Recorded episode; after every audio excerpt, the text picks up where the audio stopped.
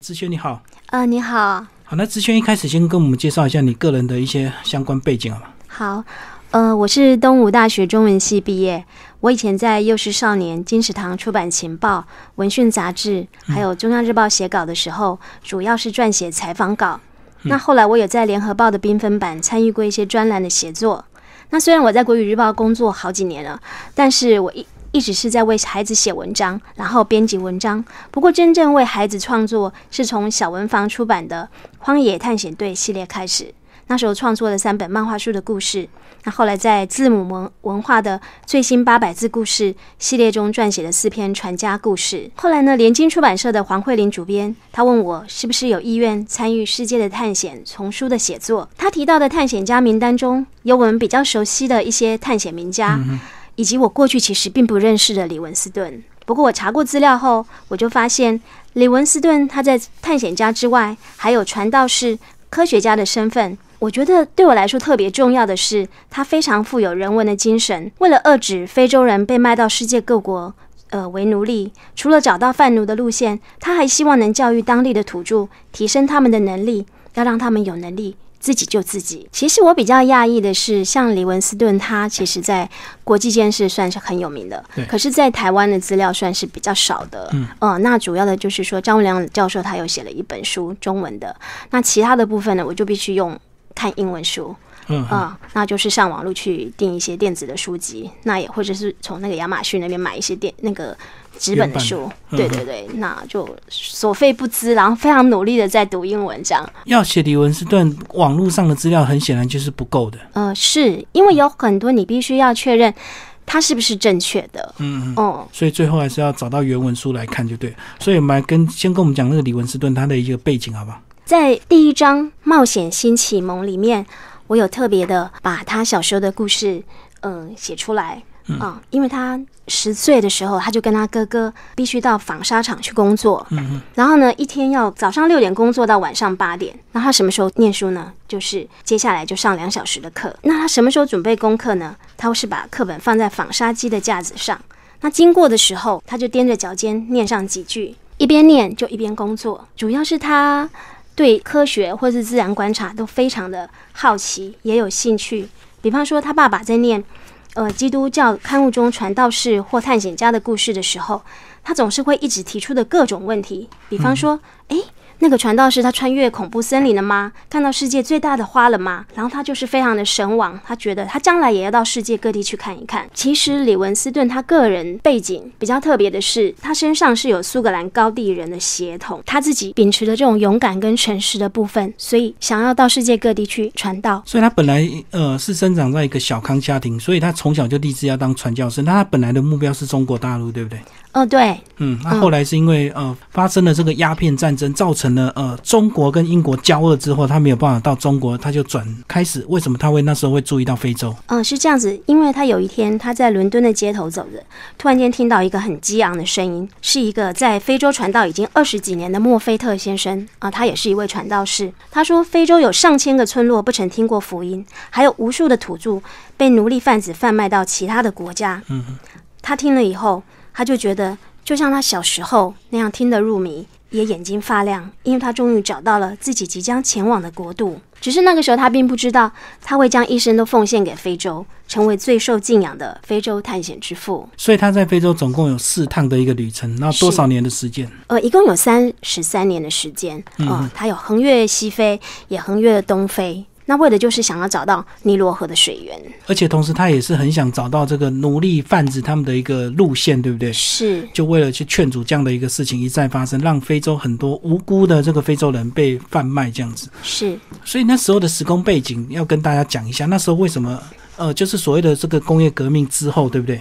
是，大家都知道，英国的维多利亚女王她是在一八三七年登基了，当时英国就进入了辉煌的维多利亚时代，不断的扩大领土。所以成为有史以来最伟大的帝国，就是日不落国。李文斯顿呢，他出生在一八一三年，然后呢，在一八三五年，也就是在维多利亚女王登基的前两年，他立志成为海外的传道士。然后在一八四零年，他前往非洲，刚好就是供逢其盛。然后他的传道为什么会这么受到全世界注目？是因为十九世纪的中期，印刷技术进步了，报业很蓬勃的发展。当时的人们对阅读的需需求就增加了，所以李文斯顿的事迹就在欧美各国被广为传颂。所以那时候就是有这样的一个时空背景啊，呃，而且那时候整个这个欧洲大陆他们也开始一直在探索所谓的新世界，对不对？是，嗯嗯，夹带他们的一个国力到处去殖民这样子。我们先来讲第一趟旅程好了。是我想要特别提到的是，呃，他第一趟旅程其实刚开始出发就被迫折回的事情。为什么呢？当他们刚开始出发的没多久，就一个土著的女孩冲到队伍的前方，泪流不止的说：“请救救我！”嗯嗯，李文斯顿就请土著去问清楚是怎么回事。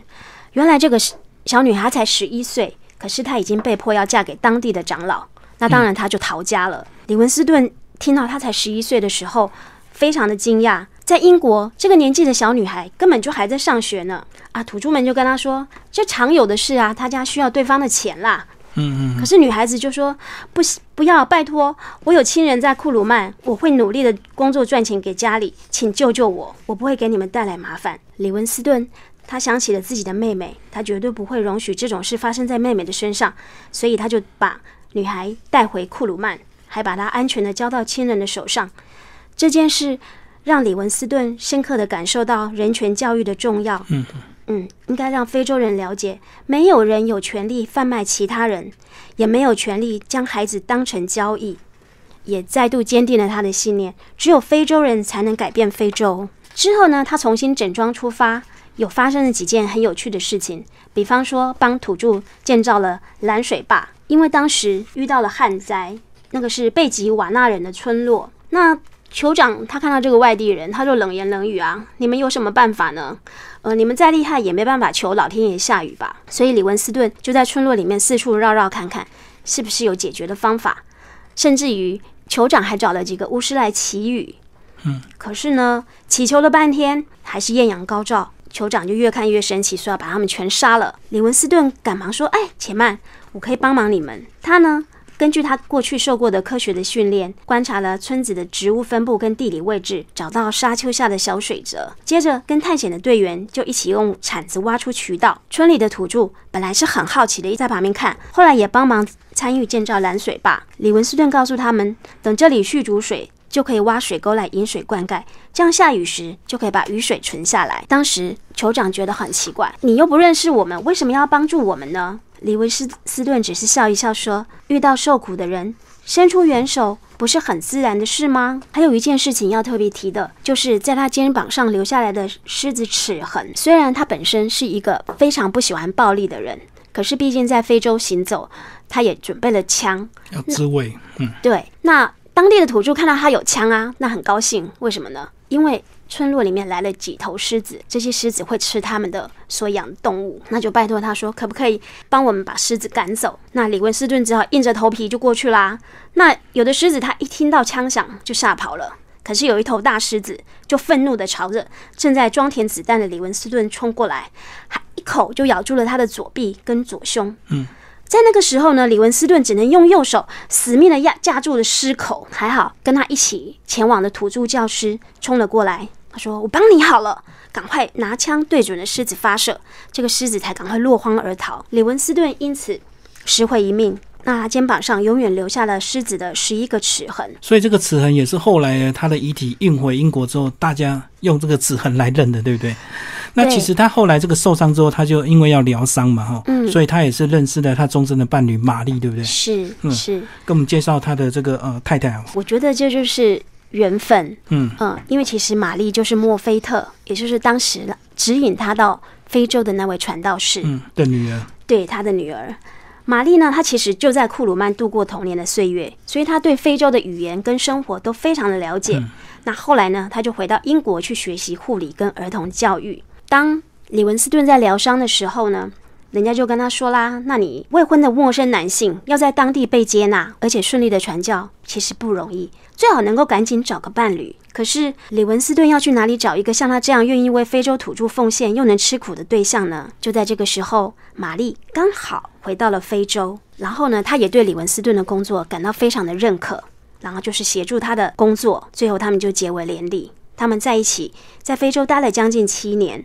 在各地新建房屋、创办学校，还陆续生了五个孩子。不过，因为他跟孩子相继的生病，还有个孩子不幸的夭折，他们才在一八五二年回到了英国去生活。所以就是环境卫生的问题，让呃他的玛丽不得不带他的孩子回到英国，但是李文斯顿还是继续在非洲去探险，这样子。是因为他的任务才刚刚开始，没有很久，而且他是之前是因为狮子那个受伤的关系嘛，被狮子咬这样。所以当他疗伤完成之后，他又回到这个呃非洲。那其实，在非洲，他遇到很多族群的这个呃非洲人，他们都有不同的这个习俗，包括里面也有讲到他跟这个非洲的这个呃巫师斗智，对不对？因为巫师有他传统的一些疗法，是，但是他。看起来也许非常的不科学，那他只好想尽办法去跟巫师来跟我们讲这个他跟巫师怎么样斗法，包括一直祈求下雨这段。好，在医术不发达的非洲内陆，巫师其实是土著们心中最了不起的人物。那当中最地位最高的是大巫师莫里莫，然后连酋长都对他很敬畏。可是呢，李当李文斯顿见到这个大巫师的时候，他非常的惊讶。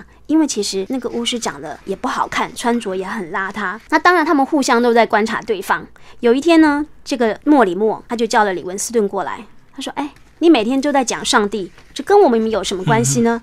这里有我就可以了，我就是这里的上帝，我什么都知道。”当然，李文斯顿问他土著的生活习俗、疾病，其实大巫师他也都一一的一一道来。可是讲到后来，那个大巫师还得意洋洋地说。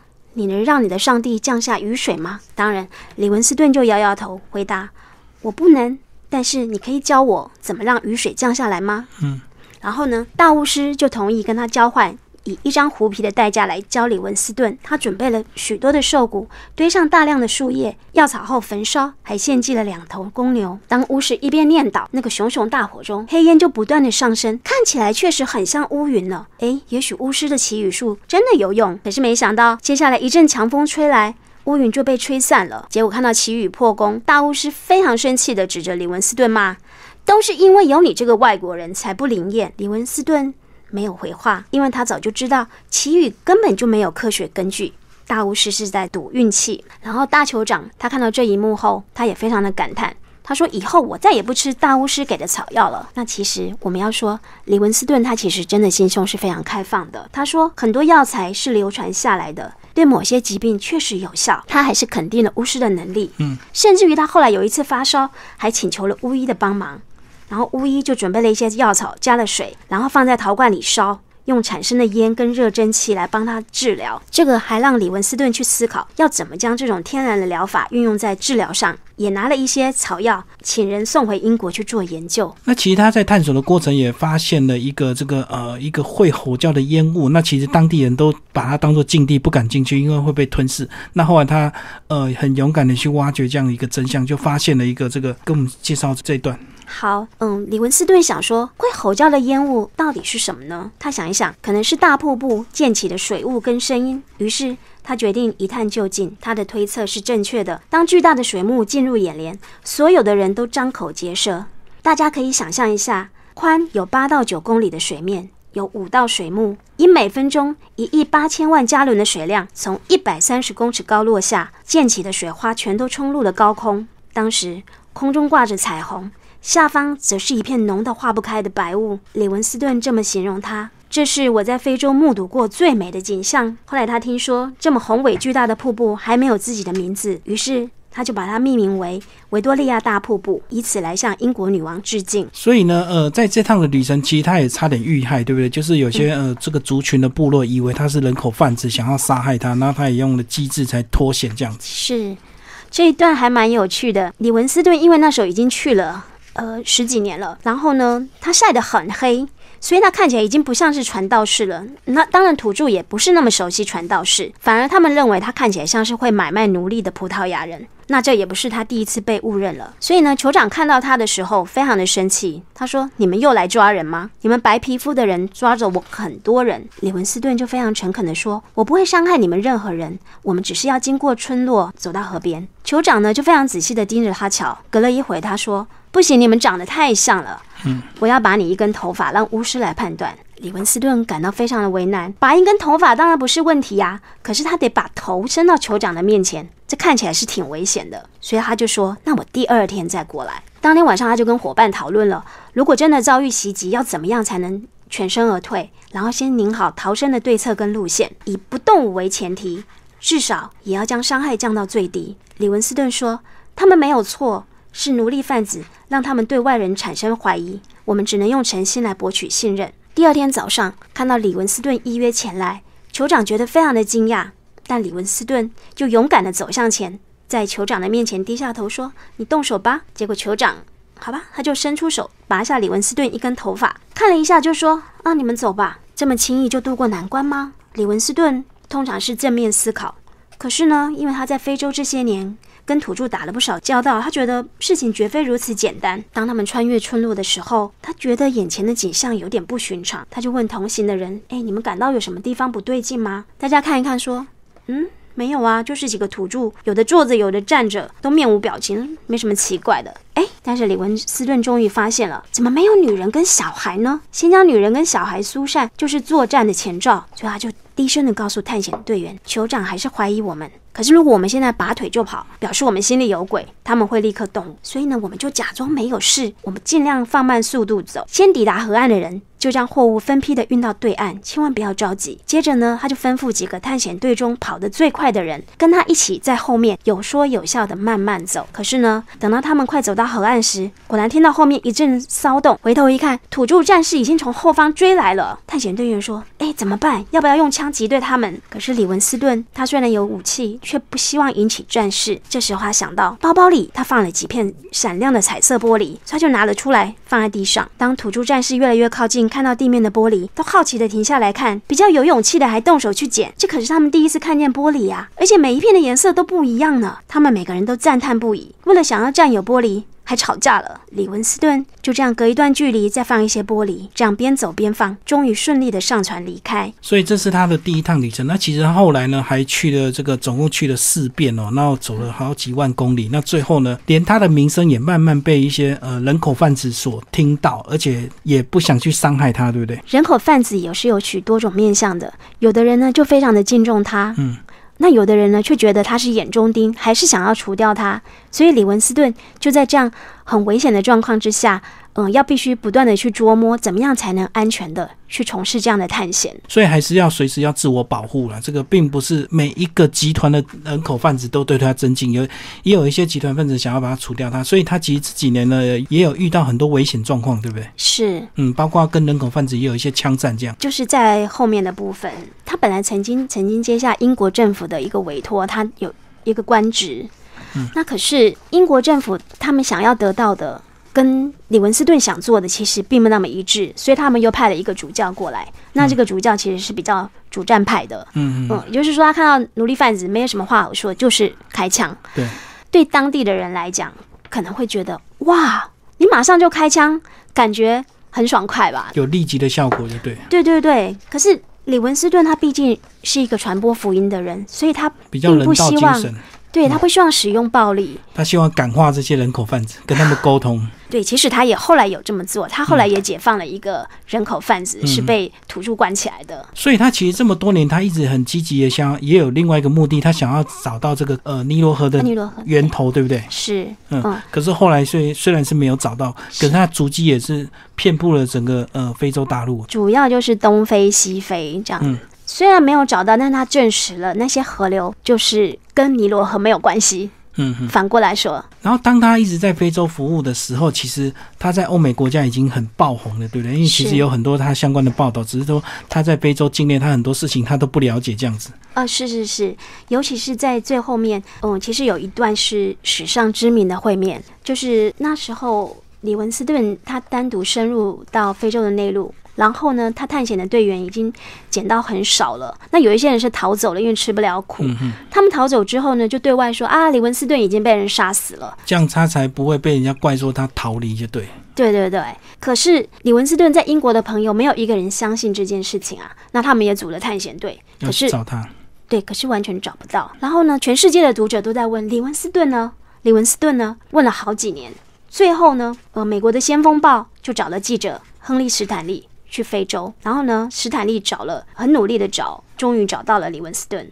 而且很有名的一句话就是：“我想你就是李文斯顿博士。”当时史坦利三十岁，而李文斯顿已经将近六十岁，他们的年龄大概就是差一倍这样子。其实这一段在最初我是没有收录这本书的，因为我一直在思考，对李文斯顿来说，就像刚刚主持人说的，他根本不知道他在欧美这么样的红啊。对对，那他发生的这些骚动，他也不知道。嗯嗯，哦，那这场会面的意义到底是什么？对史坦利来说，或许因为见过李文斯顿，让他后来也成为一名探险家。可是他对李文斯顿的影响会是什么？然后我在翻阅参考书籍的时候，看到一段很感人的话，也就是对李文斯顿来说，他像是找到了自己的儿子；而对史坦利来说，则像是找到了自己的父亲。因为其实对李文斯顿来说，常年没有办法跟孩子们在一起。他心中其实是觉得很痛的，嗯嗯，但是他知道非洲有更多更多的人需要他，所以当他遇见史坦利之后，两人就一起北上坦干伊卡尔湖去探勘，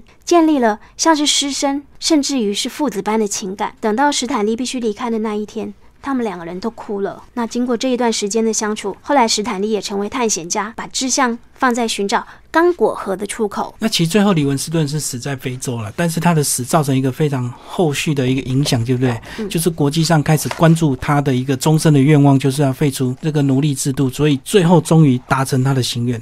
是他死亡的消息震惊了英国及全世界，也引发各界的回响。为什么不能在李文斯顿还在人世的时候，让他解救奴隶的愿望成真呢？李文斯顿的好朋友科克就跟英国政府提出了废奴的条约，而且还前往中东与主导贩奴的关键人物土耳其的苏丹谈判。要一直到了一八七三年的六月五号，两方签约，奴隶制度才真的成为历史的名词。不过呢，还要到。七年之后，也就是一八八零年，非洲内陆才完全停止奴隶贩卖交易。李文斯顿曾经留下一段话：“愿天国的祝福降临到所有人的身上，并且治愈这个世界上每一个创伤。”到现在，非洲信仰基督教的人口已经超越了两亿人。他不仅是伟大的探险家，更为非洲人带来永恒的自由之光。